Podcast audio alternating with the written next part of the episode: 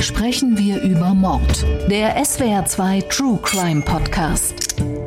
Mit Holger Schmidt und dem früheren Bundesrichter Thomas Fischer.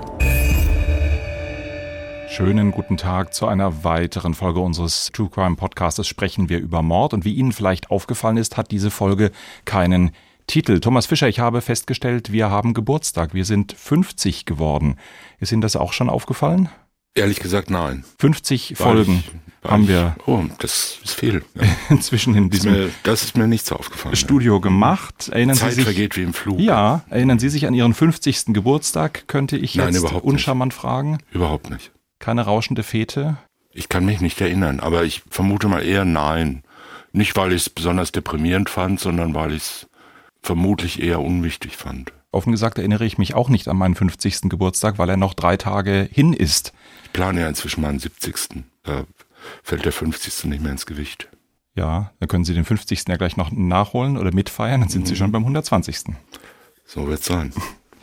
50 Folgen haben wir gemacht, darunter Hitchcock-Fälle, Filme besprochen, historische Fälle, Strafrecht an seinen extremen Grenzen, wie bei Novichok, bei Nawalny, bei den Impfpannen. Es ist für mich persönlich schwer, da eine Lieblingsfolge rauszugucken. Sie sind ja mit Superlativen sowieso immer zurückhaltend. Haben Sie einen Fall, eine Folge, die Sie noch besonders erinnern, die Sie besonders herausragend, ob unserer Argumentation oder besonders gruselig fanden? Nein, letzteres sowieso nicht, weil mich gruselt ja vor gar nichts. Und wenn ich Folgen besonders gut fand, dann wegen unserer besonders gelungenen Kommunikation.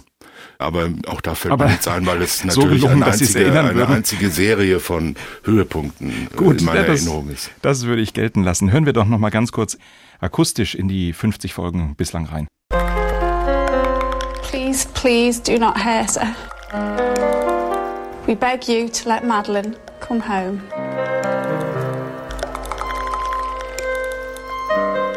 Ja, so eine Art Bühnenzauber war es halt eine Explosion, hinter der ein Kaninchen erscheinen könnte. Es war aber leider keins da. Auf Schwäbisch gesagt, Eve hat Scheiße gebaut. Und da dafür muss er gerade stehen. Deshalb bitte ich ihn inständig, mit uns Kontakt aufzunehmen. Natürlich unbewaffnet. Weil mich gruselt ja vor gar nichts.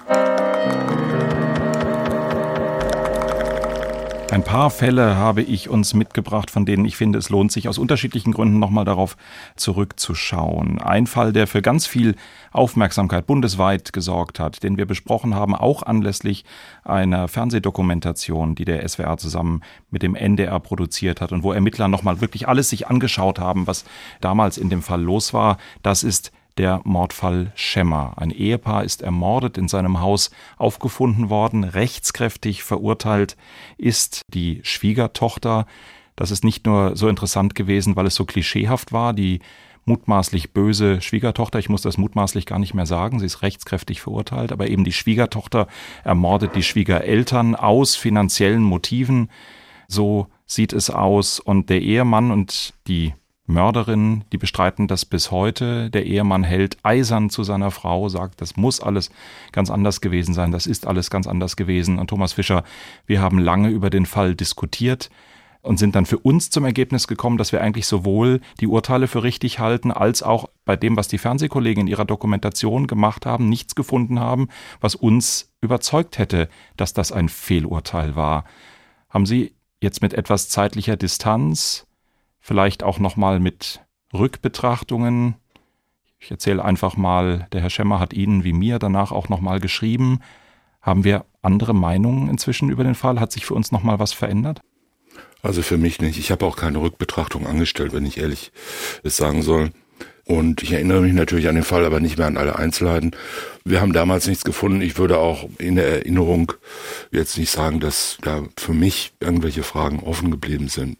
Wir waren natürlich nicht dabei. Wir waren noch nicht in der Hauptverhandlung dabei. Wir haben uns das Urteil angeschaut des Bundesgerichtshofs dazu und hatten den Eindruck, dass das jedenfalls nicht rechtsfehlerhaft ist. Also es gab ja erhebliche Beweisanzeichen, sogenannte Indizien, die für die Täterschaft der Verurteilten dann sprachen. Und die Argumentation, auf die das gestützt worden ist, schien mir tragfähig. Aber diese eindrucksvolle Solidarität des Ehemannes, dessen eigene Eltern die Opfer sind, das ist etwas, was mich trotz aller rationaler Überlegungen, dass das Urteil wirklich hieb- und stichfest aussieht, das ist doch beeindruckend. Ja, aber ich kann mich ehrlich gesagt nicht mehr ganz genau daran erinnern, ob dieser unverbrüchliche Glaube an die Unschuld oder die Behauptung des Glaubens an die Unschuld, ob der darauf beruhte, dass der Ehemann gesagt hat, nein, kann nicht sein, weil ich mit meiner Frau in der Zeit zusammen war. Ich glaube aber nicht, sondern, nee, er, war sondern es, er war woanders und sie war alleine und das war ja gerade eins der Indizien.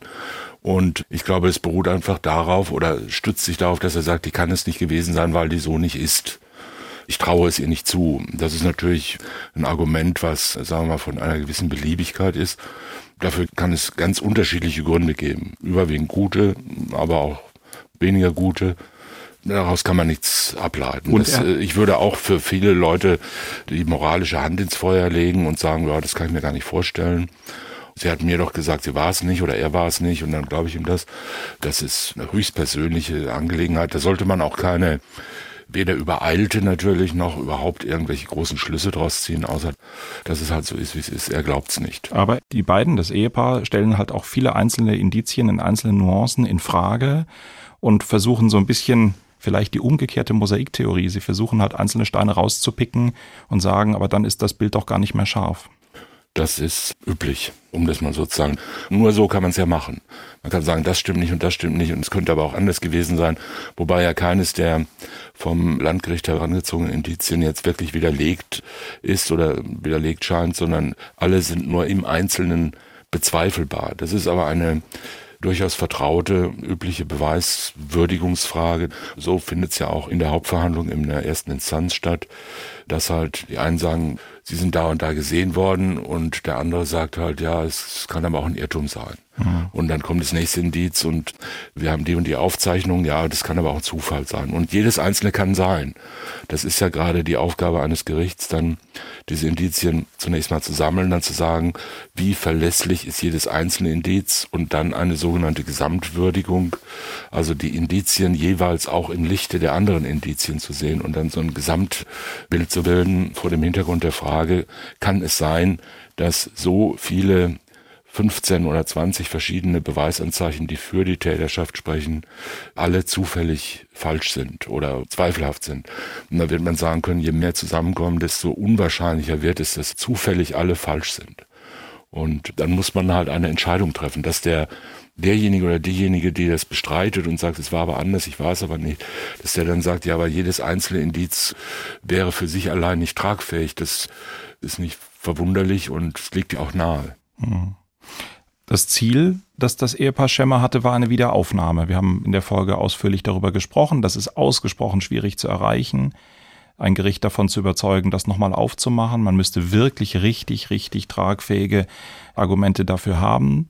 Der Ermittler Stefan Habort, der sich das angeguckt hat in der Fernsehdokumentation, war eigentlich auch nach meinem Eindruck sichtlich konsterniert in dem Film am Ende, dass er eben auch sagte, naja, also er hat jetzt eigentlich nichts gefunden, was das tragen würde. Wir haben im SWR-Studio Koblenz nachgefragt und meine Kollegin Martina Gonza hat sich entsprechend auch dann mit der Staatsanwaltschaft auseinandergesetzt, eben mit der Frage, was ist denn aus dem Fall Schemmer geworden? Gibt es da etwas Neues? Ein entsprechender Wiederaufnahmeantrag liegt hier nicht vor. Ich bitte auch daher um Verständnis dafür, dass wir in dieser Sache keinen O-Ton abgeben, sagt die Staatsanwaltschaft gegenüber dem SWR-Studio Koblenz. Damit bleibt es bei der rechtskräftigen Verurteilung von Hendrike Schemmer aus dem Jahr 2014 und trotz aller Bemühungen und Beteuerungen und den aufwendigen Ermittlungen des Profilers Stefan Habort im Rahmen einer SWR-Fernsehdokumentation bleibt Hendrike Schemmer weiter in Haft. Müssen wir zu diesem Fall dann noch was sagen? Müssen wir uns den auf Wiedervorlage legen, Thomas Fischer, oder machen wir da endgültig ein Ablagevermerk dran und sagen, der Fall ist rechtskräftig entschieden, Hendrike Schemmer ist die Mörderin ihrer Schwiegereltern? Das glaube ich, letzteres ist der Fall. Man kann natürlich alles auf Wiedervorlage legen, um dann zu schauen, ob es immer noch da ist.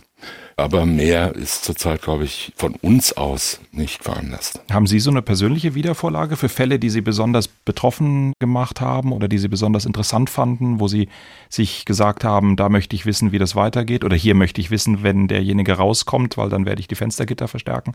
Nein, letzteres sicher nicht. Gelegentlich fallen einem alte Fälle ein und man denkt sich, ist er noch in Haft? Oder sind doch so und so viele Jahre oder Jahrzehnte vergangen, wie ist dem wohl weitergegangen? Aber das ist auch nicht sehr häufig. Und natürlich, wenn man selber beteiligt war als Richter oder anderer Funktion und man hat Fälle, die noch nicht abgeschlossen sind, fällt einem da gelegentlich was ein, dass man sagt, wie ist es eigentlich weitergegangen oder wie ist es ausgegangen. Aber das ist keine so drängende Frage. Auch beim, muss man sagen, beim Revisionsgericht, beim Bundesgerichtshof, die Sachen werden entschieden, zurückverwiesen und kommen dann irgendwann, wenn sie rechtskräftig abgeschlossen sind, als sogenannte also nicht als Rückläufer, sondern kommen nochmal vorbei. Also wenn dann im zweiten Durchgang irgendwas entschieden wird und keine Revision eingelegt wird, kommt es trotzdem nochmal vorbei und man nimmt das dann zur Kenntnis oder auch nicht. Und man muss sagen, meistens nimmt man es nicht so richtig zur Kenntnis. Also man schaut halt so rein und sagt, ach, die Akte aber ist jetzt rechtskräftig. Aber man liest zum Beispiel nicht nochmal das nächste landgerichtliche Urteil. In der Regel. Es gibt immer natürlich Ausnahmen. Aber man hat so viel zu lesen, dass man dann diesen Fall nicht auch noch braucht. Und trifft man die Kunden manchmal im richtigen Leben auf der Straße nochmal wieder? Ja, beim Bundesgerichtshof eher selten. Aber das kommt natürlich einfach durch die Größe des Einzugsgebiets. Ja. Am Amtsgericht natürlich hat man viele Kunden auch in der Stadt. Und die trifft man da in der Tat, weil natürlich auch da die große Masse der Fälle ja nicht irgendwie langfristig jetzt dann in Haft sitzt, sondern das sind irgendwelche Trunkenheitstäter oder kleine Schlägereien, Diebstähle, wo ja dann auch keine, sagen wir mal, sensationell hohen Strafen ausgeworfen werden. Und da kennt man natürlich die Leute dann. Und beide Seiten schauen betroffen weg. Oder auch nicht, oder begrüßen sich freundlich. Unangenehm ist es nur, wenn man gerade vor zwei Wochen jemanden wegen massivster Verstöße gegen das Lebensmittel- und Bedarfsgegenständegesetz durch extreme Verschmutzung seiner gastronomischen Küche verurteilt hat und der dann plötzlich in dem Restaurant an den Tisch tritt, in dem man gerade isst. Oh. Weil man irgendwie vergessen hatte, wie das Restaurant hieß. Ist eben passiert? Dann, ja, natürlich, deshalb erzähle ich's. Das ist dann natürlich ein bisschen peinlich. Und, beziehungsweise man schaut dann mit, sagen wir mal, leichtem Zweifel auf seinen Teller. Und haben Sie aufgegessen? Ich glaube ja. Mhm. Gut. Ähm, ich habe auch keine Spätfolgen erlitten. Ob Sie dem Täter im Mordfall Maria Bürgerl je begegnet sind, wissen wir nicht, weil wir nicht wissen, wer der Täter ist. Über diesen Fall haben wir auch gesprochen. Maria Bürgerl ist offenbar entführt, auf jeden Fall ermordet worden. Ihr Mann hat Erpresseranrufe bekommen. Die Polizei hat lange ermittelt. Es hat den Versuch von Geldübergaben gegeben. Auch über diesen Fall haben wir ausführlich gesprochen in einer Folge und dieser Fall ist bis heute ungeklärt. Und auch hier haben wir bei der Polizei nachgefragt, gibt es denn im Fall Maria Bögerl etwas Neues? Und mein Kollege Martin Niemczyk hat den aktuellen Stand in diesem Fall. Staatsanwaltschaft und Polizei halten sich seit längerem spürbar zurück, was Auskünfte angeht, auch weil sie selbst häufig genug im Zentrum der Fragen standen und sich zahlreichen Vorwürfen ausgesetzt sahen, falsch ermittelt zu haben. Dabei ist das Interesse am Fall Bögerl ungebrochen. Noch immer kommen regelmäßig Anfragen der Medien, noch immer kommen auch vereinzelt Hinweise aus der Bevölkerung. Der nächste Hinweis könnte der entscheidende sein, auch nach elf Jahren bleibt das so. Auch deshalb bleiben die Akten in Griffweite. Der Fall Bögerl ist ein Cold Case. Es bleibt die Hoffnung, dass er nicht ungelöst bleibt. Ich glaube, da haben wir jetzt gar nicht so furchtbar viel zu besprechen, oder? Der Fall ist sehr spannend. Wir würden ihn liebend gerne besprechen, wenn wir einen Täter hätten. Die Polizei hält sich bedeckt oder hat nichts. Wir sind eigentlich nicht weiter als damals bei der Besprechung der Folge. Oder haben Sie einen neuen Gedanken dazu? Nein. Ich habe schon nur noch dunkle Erinnerungen an den Fall selbst ähm, und neue Gedanken erst recht nicht. Und das ist dann einer dieser klassischen Cold Cases, auf die wir einfach warten müssen, die sich morgen in einem Jahr oder nie aufklären. Jawohl. Genauso Maddie McCann. Diesen Fall haben wir, da haben wir den Begriff, wir machen Fälle aus dem Südwesten ja etwas überstrapaziert und haben gesagt, es ist der Südwesten Europas. Aber dieser Fall ist auch in der Situation, als wir ihn damals besprochen haben, einfach immer wieder eindrucksvoll. Das liegt an den Eltern McCann, die es sehr gut geschafft haben, das Verschwinden ihrer Tochter, zu dem man ja ehrlicherweise sagen muss, es ist ein vermissten Fall von Tausenden in Europa, es ist aber diesen Eltern gelungen, ihr Kind ganz besonders so in den medialen Vordergrund zu schieben, dass ganz Europa an diesem Schicksal Anteil genommen hat, was man aus der Perspektive der Eltern ja absolut verstehen kann, sich aber, glaube ich, gleichzeitig auch nicht die Illusion machen darf, dass das der einzige Fall, das einzige kleine Mädchen wäre, was gesucht würde. Aber die Mutter von Madeleine McCann ist eben sehr präsent in den Medien, insbesondere auch mit ihrem flehentlichen Hilferuf zur Frage, was eigentlich mit ihrem Kind ist. Please, please do not hurt her. Please don't scare her. Please tell us where to find her. We beg you to let Madeline come home. Madeleine ist nicht nach Hause gekommen, bis heute nicht, aber es gibt in diesem Fall einen deutschen Tatverdächtigen, eine deutsche Staatsanwaltschaft, die sich mit dem Fall beschäftigt, die Staatsanwaltschaft Braunschweig nämlich. Und wir haben damals, Thomas Fischer, eine quasi aktuelle Folge gemacht, weil die Staatsanwaltschaft Braunschweig bzw. ihr Sprecher Christian Wolters wirklich mit sehr, sehr deutlichen Aussagen damals an die Öffentlichkeit gegangen ist. Im Zusammenhang mit dem Verschwinden des dreijährigen britischen Mädchens Madeleine Beth McCann am 3. Mai 2007 aus einer Apartmentanlage in Praia da Luz in Portugal ermittelt die Staatsanwaltschaft Braunschweig gegen einen 43-jährigen deutschen Staatsangehörigen wegen des Verdachts des Mordes. Daraus können Sie entnehmen, dass wir davon ausgehen, dass das Mädchen tot ist. Und eigentlich war ja schon das eine inhaltliche, jedenfalls aus journalistischer Sichtweise, eine inhaltliche Neuheit. Die Staatsanwaltschaft sagt klipp und klar, das Kind ist tot. Die britischen, die portugiesischen Ermittler hatten sich an diesem Punkt ja immer eher bedeckt gehalten. Sie waren damals, hat mich überrascht, erstaunlich skeptisch zu all dem, was die Staatsanwaltschaft da getan hat. Ich habe mir mal aus der Folge von damals was rausgeschnitten. Hören wir doch noch mal kurz, was Sie damals zum Fall Maddie McCann gesagt haben. Sprechen wir über Mord. Man weiß nichts darüber, ob das Kind tot ist oder nicht. Es gibt gewisse Plausibilitäten, die sich aus kriminalistischen Erfahrungen speisen die aber, äh, finde ich, mit einer gewissen unangenehmen Untertönung äh, zurzeit verbreitet werden, auch von den Ermittlungsbehörden. Also ich sehe keinen Anlass äh, dafür, etwa als Sprecher der ermittelnden Polizeibehörde lauthals zu verkünden, wir gehen davon aus, dass das Kind tot ist. Das ist eine interne Bewertung, die gewisse ermittlungstaktische Folgerungen nach sich zieht. Die muss man den Menschen, glaube ich, nicht mitteilen. Es kommt ja auch für die Hinweise, nach denen gefragt wird, darauf überhaupt nicht an. Sprechen wir über Mord. Das war eine starke Aussage damals und ich stelle jetzt einfach mal so als Einzelrichter fest, Sie haben vollumfänglich Recht behalten. Warum waren Sie so sicher damals? Ich bin ja nicht sicher darüber, ob das Kind tot ist oder nicht, sondern ich habe mich daran gar nicht mehr erinnert, das gesagt zu haben, hätte jetzt aber genau dasselbe gesagt, spontan, nach dem O-Ton. Also es gibt natürlich Gründe. Der Sprecher der Staatsanwaltschaft oder der Polizei sagt es ja nicht grundlos, sondern er sagt es, weil er sich denkt, es ist jetzt schon so lang verschwunden, dass die Wahrscheinlichkeit, dass das Kind noch lebt, relativ gering ist. Aber das bedeutet nicht, dass diese Wahrscheinlichkeit nicht besteht. Und man kann natürlich sagen, wir ermitteln gegen eine bestimmte Person, gegen eine bestimmte verdächtige Person wegen des Verdachts des Mordes. Das ist ja schon eine Zuspitzung dann auch auf bestimmte besonders schwere Formen der Tötung.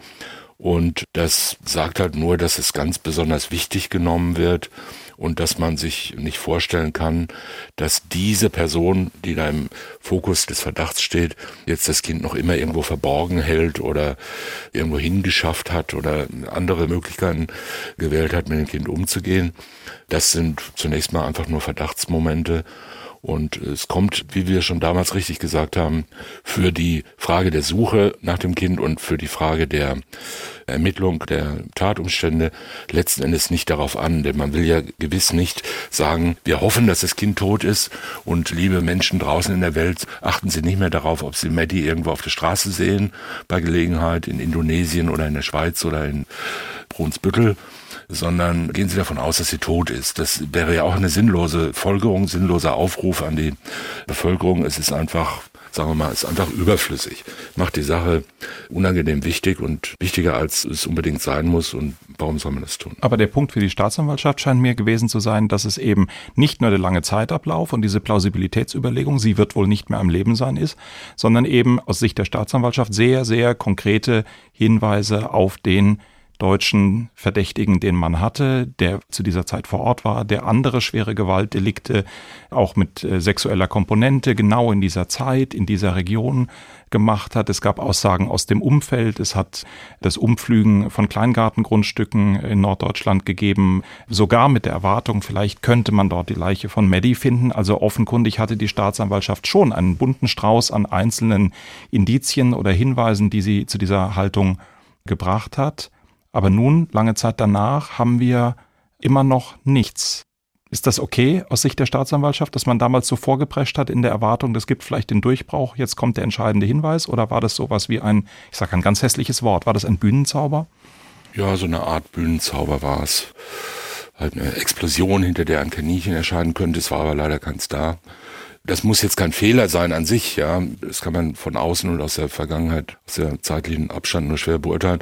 Aber ich glaube nach wie vor, dass es jedenfalls unnötig war zu sagen, wir gehen davon aus, dass das Kind nicht mehr lebt. Natürlich ist es so, wenn man sagt, wir haben einen Verdächtigen, dann hat man halt einen Verdächtigen und dann hat man den Verdacht, dass der vielleicht das Kind getötet hat, sonst würde er ja nicht Verdächtig heißen.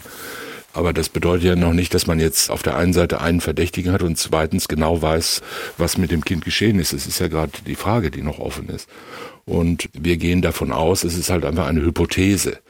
So würde ich das mal sagen. Und so ist es ja dann auch in Ordnung. Ja, Sie haben jemanden, der hochgradig verdächtig ist. Und wenn der es wäre, würde viel dafür sprechen, dass er das Kind jetzt nicht geraubt, in Anführungszeichen hat, um es als falsche Gräfin irgendwo auf der Welt unterzubringen oder zu adoptieren oder sonst in den Kinderhandel zu gehen, sondern dass er das Kind aus vielleicht sexuellen Motiven entführt und getötet hat. Das könnte naheliegen. Und dann kann man sagen, das ist unsere Hypothese und die untersuchen wir jetzt. Und wie sich jetzt herausstellt, hat sich da ja offenkundig nichts ergeben. Jedenfalls, wir wissen davon nichts. Diese Ermittlungen laufen seit Monaten. Der Verdächtige ist aus anderen Gründen immer noch in Strafhaft. Es gibt ein ziemlich bizarres Spiel mit der Boulevardpresse, mit der Zeitung, mit den großen Buchstaben. Da schickt der Verdächtige schon Zeichnungen in Richtung Öffentlichkeit, wie er sich da sieht. Er bestreitet es, aber irgendwie ist es alles sehr schillernd. Ist da noch was zu holen? Wagen ja. Sie eine Prognose? Nein, da kann man keine Prognose wagen. Also das wäre ja völlig irrsinnig, da aus der Entfernung und ohne diese Zeitung permanent jedenfalls zu diesem Thema zu verfolgen und vor allen Dingen ohne Kenntnis der Ermittlungsakten und ohne Kenntnis des Ermittlungsstands im Einzelnen kann man da gar nichts sagen. Was machen wir mit dem Fall? Den legen wir auf Wiedervorlage. Den legen oder? wir auf jeden Fall auf Wiedervorlage. Gut, zwei Fälle hätte ich noch und überlasse Ihnen, welchen machen wir als nächsten und welchen als letzten. Ich würde gerne noch über den Waldläufer von Oppenau sprechen und über unsere wirklich sehr das Format sprengende, aber doch, glaube ich, sehr berechtigte Folge über das Impfen und die diversen rechtlichen Probleme über das Impfen, ohne dass wir je behauptet hätten, dass Impfen Mord wäre. Wo fangen wir an? Na, mit dem Waldläufer vielleicht. Der Waldläufer von Oppenau hat uns beschäftigt weil die Polizei Oppenau zwei Streifenbesatzungen äh, einem jungen Mann seine Waffen in Richtung Messer und Beil und Pfeil und Bogen wegnehmen wollte. Das Ganze eskalierte. Er hat zwei Streifenbesatzungen, ist gleich vier Polizistinnen und Polizisten entwaffnet, vier hochwertige Dienstwaffen samt Reservemagazinen den Beamten im Schwarzwaldort Oppenau entwendet. Und danach gab es eine tagelange Hetzjagd in den Wäldern des Schwarzwaldes hunderte, tausende Polizeibeamte, Spezialeinheiten, Hubschrauber, Bergwacht, alles war da. Wir haben über diesen Fall ausführlich diskutiert, aber vor allen Dingen über die rechtliche Frage, denn es ging ja darum, welche der zahlreichen Möglichkeiten hat der Täter Yves R. denn da verwirklicht? Ist das eine Geiselnahme gewesen? Ist das eine schwere räuberische Erpressung gewesen? Ist es vielleicht nur eine einfache Nötigung gewesen? Mit welcher Motivlage ist er da rangetreten? Und wir haben sehr viel über die Geiselnahme gesprochen. Ich habe auch hier nochmal einen Ton dabei, wie Sie, Thomas Fischer, den Fall damals bewertet haben. Wir wissen, der Bundesgerichtshof hat es inzwischen entschieden. Trotzdem hören wir doch nochmal, was Sie damals zum Waldläufer von Oppenau gesagt haben. Sprechen wir über Mord. Und in diesem Fall ist die Frage gewesen, hat der Täter, als er die Polizeibeamten bedrohte mit seiner Schreckschusswaffe, die die ja nicht erkannt haben, es war also eine Drohung mit gegenwärtiger Gefahr für Leib oder Leben, hat er jetzt sich derer bemächtigt und hat er eine stabilisierte Lage geschaffen, die ihm dann erlaubte, die dazu zu nötigen, nichts zu tun, damit er abhauen konnte. Jetzt haben Sie ja gerade schon gesagt, die darf nicht nur ganz kurz sein. Und da hat die Kammer in der mündlichen Urteilsbegründung, ich habe mir das angehört, der Vorsitzende viel Zeit darauf verwandt, wirklich nochmal zu sagen, ja, das war kurz, aber es war lang genug und es war eine stabilisierte Lage, auch wenn das vielleicht nur eine Frage von Momenten war, bis die vier Beamten sich entschieden hatten, gut, wir ziehen jetzt ab, wir machen das. Was ist jetzt lang, was ist jetzt kurz? Ja, das ist also eine ganz problematische und hier selbstverständlich entscheidende Frage. Auch im Revisionsverfahren wird es entscheidend sein, ob man das wirklich über eine quantitative Zeitbestimmung lösen kann. Da habe ich doch erhebliche Zweifel. Sprechen wir über Mord. Die Zweifel sind beseitigt. Der Bundesgerichtshof hat es entschieden, hat gesagt, das ist eine Geiselnahme gewesen. Warum wissen wir das? Weil der Bundesgerichtshof eine Pressemitteilung veröffentlicht hat und gesagt hat, die Revision des Angeklagten ist als unbegründet verworfen worden. Das Verfahren ist rechtskräftig abgeschlossen. Die Geiselnahme bleibt also stehen. Weitere Begründungen haben wir vom BGH nicht bekommen. Warum? Weil es vielleicht, das weiß man nicht ganz genau, ein Beschluss war, durch den die Revision als offensichtlich unbegründet verworfen wurde und der dann nicht näher begründet werden muss. Zwar kann, aber in der Regel nicht begründet wird, weil er nicht begründet werden muss. Dann ist die Begründung nur ein formelhafter Satz, dass die Revision verworfen wird, weil die Prüfung des Urteils auf der Grundlage der Revisionsschrift keinen Rechtsfehler ergeben hat. Warum da kein Rechtsfehler war, das weiß man dann nicht, wenn man es nicht gesagt kriegt. Und wenn ein Rechtsfehler da war, würde das genauso lauten, weil man dann sagt, es ist zwar ein Rechtsfehler da, aber auf diesem Rechtsfehler beruht das Urteil nicht. Beides muss ja zusammenkommen. Es muss ein Rechtsfehler im Urteil sein und auf diesem Rechtsfehler muss das Urteil beruhen können, jedenfalls. Dann führt es zur Aufhebung oder zur Änderung des Urteils. Ansonsten wird die Revision verworfen. Ich kenne jetzt nur diese Pressemitteilung, die ebenfalls sehr dürre ist. Es steht halt nur, der erste Strafsenat hat die Revision des Angeklagten verworfen, Ende aus, oder als unbegründet verworfen. Daraus kann man nichts erkennen. Man kann die Diskussion nicht erkennen, man kann auch erst recht nicht die Argumente erkennen. Es könnte auch sein, dass das Urteil zwar vielleicht irgendwo rechtsfehlerhaft war, aber dass der Senat gemeint hat, darauf beruht es nicht, weil irgendwas anderes gegeben ist, was, was das Urteil dann auch äh, halten würde. Also der Zweifel ist bei mir jedenfalls nicht beseitigt. Das muss er ja auch nicht. Auf meinen Zweifel kommt es ja im Zweifel nicht an, sondern es kommt in diesem Fall auf das Revisionsgericht an, wie fast immer. Und wenn die ihre Meinung gesagt haben, muss man das so akzeptieren. Aber es wäre schon spannend, eigentlich noch mehr zu wissen, oder? Natürlich, ja. Also ich bin nach wie vor davon nicht überzeugt. Und man muss sich ja nur vorstellen, in diesem Fall war es halt spektakulär, weil diese Dienstwaffen weggenommen wurden, die er aber ja offenbar gar nicht sich zueignen wollte. Jedenfalls kann ich mich nicht daran erinnern, sondern der wollte die ihnen wegnehmen, damit sie nicht hinter ihm herschießen können. So habe ich das jedenfalls in Erinnerung. Dann wäre es kein erpresserischer Menschenraub aber es könnte immer noch eine Geiselnahme sein. Beides hängt ja eng zusammen. Ja. Man muss sich einer anderen Person, in diesem Fall durch Drohung mit gegenwärtiger Gefahr für Leib oder Leben bemächtigen, um sie dann dazu zu zwingen, irgendwas zu tun. Entweder nichts zu tun, wie in diesem Fall, oder irgendeine Handlung auszuführen oder halt den Täter irgendeinen Vermögensgegenstand zu übergeben. Das wäre dann sogenannte erpresserische Menschenraum. In allen Fällen gleich ist die Voraussetzung des sich Bemächtigens und mir schien es, und ehrlich gesagt in Erinnerung scheint es mir noch immer so, als ob das bloße Bedrohen einer Person, also diese Gewalt und Druck und Drohung ausüben auf eine Person, um sie dazu zu bringen, jetzt im Moment nichts dagegen zu unternehmen, was man tun will. In diesem Fall also bleibt stehen, haltet mich nicht fest, ich will weglaufen. Bleibt da stehen, Hände hoch, rührt euch nicht. Dass das eigentlich eine ganz normale, in Anführungszeichen, ganz normale Nötigung ist wie wir sie jeden Tag im Fernsehen vielfach sehen können, in jedem Krimi, dass irgendeiner sagt Hände hoch oder sonst irgendwas oder tu das nicht und ihn kurz mit der Pistole bedroht oder mit einer anderen Waffe und dann seine Wege geht oder die andere Person halt dazu bringt. Da würde man in der Regel nicht darauf kommen, dass das jetzt gerade eine Geiselnahme mit einer Mindeststrafe von fünf Jahren ist sondern würde sagen, das ist eine Nötigung, die Hände hochzuheben. Das hat insgesamt eine halbe Minute gedauert, maximal und dafür kriegt er 20 Tagessätze Geldstrafe. Also so richtig überzeugt bin ich nicht davon, aber alles unter dem Vorbehalt. Die weisen Erwägungen des äh, Strafsenats kennen wir nicht und die kann man deshalb auch nicht hypothetisch kommentieren oder gar für nicht überzeugend halten. Mein Vorschlag wäre, wir legen auch diesen Fall nochmal auf die Wiedervorlage für den Fall, dass doch noch eine inhaltlich äh, umfangreichere schriftliche Begründung des BGH kommt, was ja sein könnte. Wird der Fall es in Ihren Kommentar schaffen? Auf jeden Fall. Aber erst in der nächsten Auflage, also in der übernächsten Auflage. Die nächste erscheint schon in einem Monat. Weil dieser Fall eben bei der Frage der Abgrenzung der Geiselnahme einfach hilfreich ist. Natürlich, das ist ein klassischer Fall, wie man ihn heranzieht, um dann zu sagen, das kann zum Beispiel in dieser Konstellation gegeben sein, der BGH hat es so und so entschieden, Klammer auf, zweifelhaft, Klammer zu, anders, aber also das sind äh, BGH wir brauchen ja immer solche, wir brauchen ja immer solche Grenzfälle, um dann einen Tatbestand abzugrenzen und zu sagen, eine Geiselnahme ist, wenn Und dann kann man dazu sagen, es ist auch dann, wenn ein Waldläufer vier Polizisten ihre Dienstwaffen abnimmt. dann schreiben Sie dahinter, Klammer auf, völlig fehlgehend BGH, Doppelpunkt. Nein, schlimmstenfalls schreibe ich dahinter, Klammer auf, ZW, das heißt zweifelhaft, Klammern zu, Punkt. Gut. Sehr zweifelhaft ist alles, und jetzt habe ich eine wunderbare Überleitung, Thomas Fischer, was mit dem Impfen zu tun hat. Wir haben eine Folge darüber gemacht, zu einem Zeitpunkt, als die Menschen sich um den Impfstoff geprügelt haben, als wir es mit Bürgermeistern zu tun hatten, die sich dreist vorgedrängelt haben, als Fernsehmoderatoren im österreichischen Fernsehen investigative Interviews auf die Frage, ob ein Altenheimbewohner nicht eher geimpft werden sollte als der zuständige Kommunalpolitiker besprochen. Jetzt, am Ende des Jahres 2021, ist die Situation eigentlich eine ganz andere. Man würde sich bei so vielen Menschen wünschen, dass sie sich noch impfen würden. Und wir diskutieren eher die Strafbewährung, wenn Menschen nicht geimpft sind, aber zum Beispiel in Pflegeberufen arbeiten. Wir zeichnen diese Folge Ende November 2021 auf. Ich bin nicht sicher, ob bis zur Ausstrahlung auch durch die Koalitionsverhandlungen der künftigen Bundesregierung sich da noch inhaltlich was ändert.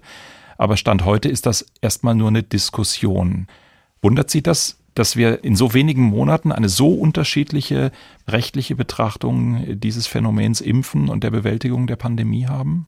Nein, es wundert einen auf der konkreten Ebene nicht. Es wundert einen auf einer eher etwas abstrakteren Ebene, dass man sagt, es ist doch unglaublich, wie wenig lernfähig eine Gesellschaft ist, wenn sie in einem bestimmten Maß hysterisiert oder in Angst oder in Aufregung ist. Und das ist ja nun ganz offensichtlich zur Zeit, da die jetzt hier im November 2021 die Inzidenzen ins Gigantische steigen, die Hospitalisierung sehr stark steigt und doch sehr stark die Gefahr besteht, dass das Gesundheitssystem und auch andere Systeme der Gesellschaft die Kontrolle über diese Pandemie verlieren. Jedenfalls ist das momentan die Gefahr, die von früh bis spät aus allen Lautsprechern dröhnt. Und äh, alle sind extrem aufgeregt. Zurzeit geht es um Impfpflicht oder Nicht-Impfpflicht. Im Grunde genommen ist es darum schon immer gegangen. Und äh, alles, was jetzt im Spätherbst 2021 passiert, hat man ja im Sommer und im Frühherbst 2021 präzise vorausgesagt. Man musste halt nur zuhören. Und zu der damaligen Zeit haben 80 Prozent der Bevölkerung oder noch mehr gesagt, es mag zwar sein, es interessiert uns aber nicht, weil zurzeit ist es ja schön, das Wetter ist lau, die Sonne scheint und die Biergärten sind geöffnet. Und jetzt reicht's immer mit der Pandemie und die muss sich auch mal an unseren Wünschen ausrichten und jetzt ist wieder Ruhe. Das ist natürlich völliger Blödsinn bei so einer Seuche und die Folgen haben wir jetzt leider zu tragen. Was die Strafbarkeitsfrage angeht, die ist eigentlich immer gleich. Wenn jemand einen anderen Menschen vorsätzlich infiziert mit einer nicht ganz unerheblichen Infektionskrankheit, ist das eine Körperverletzung und wenn das fahrlässig tut, ist es eine fahrlässige Körperverletzung, auch das ist strafbar. Und wenn jemand daran stirbt, ist es auch eine fahrlässige Tötung oder gar eine bedingt vorsätzliche Tötung. Das ist gar nicht zweifelhaft. Zweifelhaft ist nur meistens die Kausalität, dass man nicht ganz genau sagen kann, bei wem hat sich dieser Mensch so angesteckt. Ja. ja. Wenn natürlich ein kranker alter Mensch im Bett liegt und die einzige Person, die ihn besucht, ein Pfleger ist, der morgens kommt und ihn versorgt und dann diese Person erkrankt, dann besteht die, sagen wir mal, extrem hohe Wahrscheinlichkeit, dass er sich durch den angesteckt hat und dann wäre auch eine strafrechtliche Verfolgung dieses Pflegers durchaus möglich und auch angezeigt, mhm. angebracht. Ansonsten geht es um Schadensersatzfragen und um die jetzt alles übertönende Frage nach der Impfpflicht. Da sind wir aus dem Strafrecht raus. Vielleicht reden wir trotzdem gleich auch nochmal zwei Sätze über die Impfpflicht, weil ich finde, das ist auch ein spannendes Thema. Aber strafrechtlich hat sich ja tatsächlich eine Regelungslücke gezeigt nämlich rund um die Impfpässe. Die sind auf einmal zu einer Handelsware geworden auf Online-Plattformen. Menschen haben sich einfach da was ausstellen lassen und, wenn ich die Debatte richtig verfolgt habe, die Staatsanwaltschaften standen dann vor dem Problem, wenn ich zum Beispiel mit so einem selbstgekauften und eBay bemalten Impfpass in die Apotheke gehe, um mir ein Zertifikat auszustellen, ich bin noch nicht in irgendwelchen Urkundendelikten drin. Hat Sie das überrascht, dass wir da offenkundig eine Regelungslücke haben? Ja, das überrascht mich jetzt ehrlich gesagt schon. Ich habe das, muss ich zugeben, so gar nicht verfolgt und äh, habe dieses Problem bisher auch nicht so erkannt. Könnte sein, muss man sich im Einzelnen anschauen. Es könnten natürlich dann Folgedelikte möglicherweise entstehen, wenn man mit diesem falschen Gesundheitszeugnis, das ja so ein Impfzertifikat darstellt, dann irgendwas erreicht, zum Beispiel Vermögensvorteile erreicht, Zugang zu irgendwas, dann könnte das natürlich wieder ein Betrug sein, beispielsweise. Einwilligungen in das Betreten von Räumlichkeiten könnten erschlichen sein und deshalb unwirksam sein, so dass dahinter sich dann ein Hausfriedensbruch verstecken könnte. Und natürlich gibt es auch die Möglichkeit, Urkundendelikte jedenfalls insoweit, als da erstens Fälschung von Gesundheitszeugnissen vorliegen könnte und zweitens irgendwelche Datendelikte. Kann ich aber, muss ich zugeben, jetzt aus dem Handgelenk nicht im Einzelnen sagen. Aber es ist eine Regelungslücke, zumindest aus der Bundespolitik erkannt worden, die man schließen will, wo ich dann auch nur so für mich dachte, immer wieder spannend, wo sich eine Regelungslücke auch im Verlaufe so einer Pandemie dann plötzlich auftut, wo man denkt, alles ist eigentlich irgendwie geregelt, aber da hat es das Schlupfloch gegeben.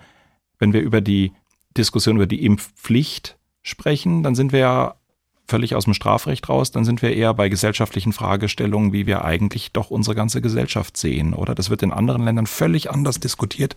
Die Frage, ob es eine Impfverpflichtung gibt, aber das ist dann nach meinem Eindruck sowas wie wieder so eine deutsche Angst, vielleicht auch historisch begründet, dass man hier ja jetzt nicht zu viel regulieren will, weil man wieder in ein ungutes Fahrwasser kommen könnte. Schön wäre es, aber diese Hoffnung teile ich nicht, dass das aus historischen Gründen ist, weil wir alle so tief in unserem Herzen so antifaschistisch eingestellt sind. Das ehrlich gesagt glaube ich eher nicht, sondern es, liegt halt an so einem merkwürdigen alles durchdringenden Misstrauen und Mäkeleien und so eine Haltung, wir können auch anders und jetzt, wo steht das überhaupt und so weiter. Man muss ja nur jemand sagen, schmeißen Sie Ihren Müll nicht auf die Straße und fragt da einen, woher die Berechtigung kommt, dass man ihm das sagt und ob man ihn jetzt damit beleidigt hat und so weiter. Das ist halt auch sehr typisch und dieses sinnlose, muss man schon sagen, wirklich sinnlose Diskutieren von absolut marginalen Fragen und zwar nicht 20 Mal, sondern 200 Mal, immer auf demselben Niveau, mit denselben Fragen und mit denselben offenen Fragen. Das kann einem ja wirklich schon extrem auf die Nerven gehen. Was Impfpflicht bedeutet, ist ja auch irgendwie relativ unklar. Man könnte ja sagen, Impfpflicht ist nicht mehr als die Drohung damit, dass jemand, der sich nicht impfen lässt, und zwar unberechtigterweise nicht impfen lässt. Natürlich sind damit nicht Menschen gemeint, für welche die Impfung dann konkret gefährlich wäre, sondern Menschen, die einfach nur aus mehr oder minder sinnlosen oder fernliegenden oder Glaubensgründen sich einfach nicht impfen lassen wollen, weil sie halt sagen, das ist mein gutes Recht, irgendwas nicht zu wollen. Äh, das ist meine eigene Gesundheit, was ja ein, wie man weiß, schwerer Irrtum ist dass man sagt, wenn ihr euch nicht impfen lassen wollt, dann habt ihr halt die Nachteile zu tragen. Das ist ja auch eine Impfpflicht. Da musst du jetzt den ganzen Winter über in der Bude sitzen und Fernsehen gucken. Du darfst halt das nicht mehr und das nicht mehr oder du darfst nicht mehr arbeiten gehen und du kriegst dieses und jenes nicht. Das ist jetzt auch eine Impfpflicht. Man könnte auch sagen, wir rüsten jetzt mal so Dreiertrupps aus in weißen Kitteln und roten Kreuzen.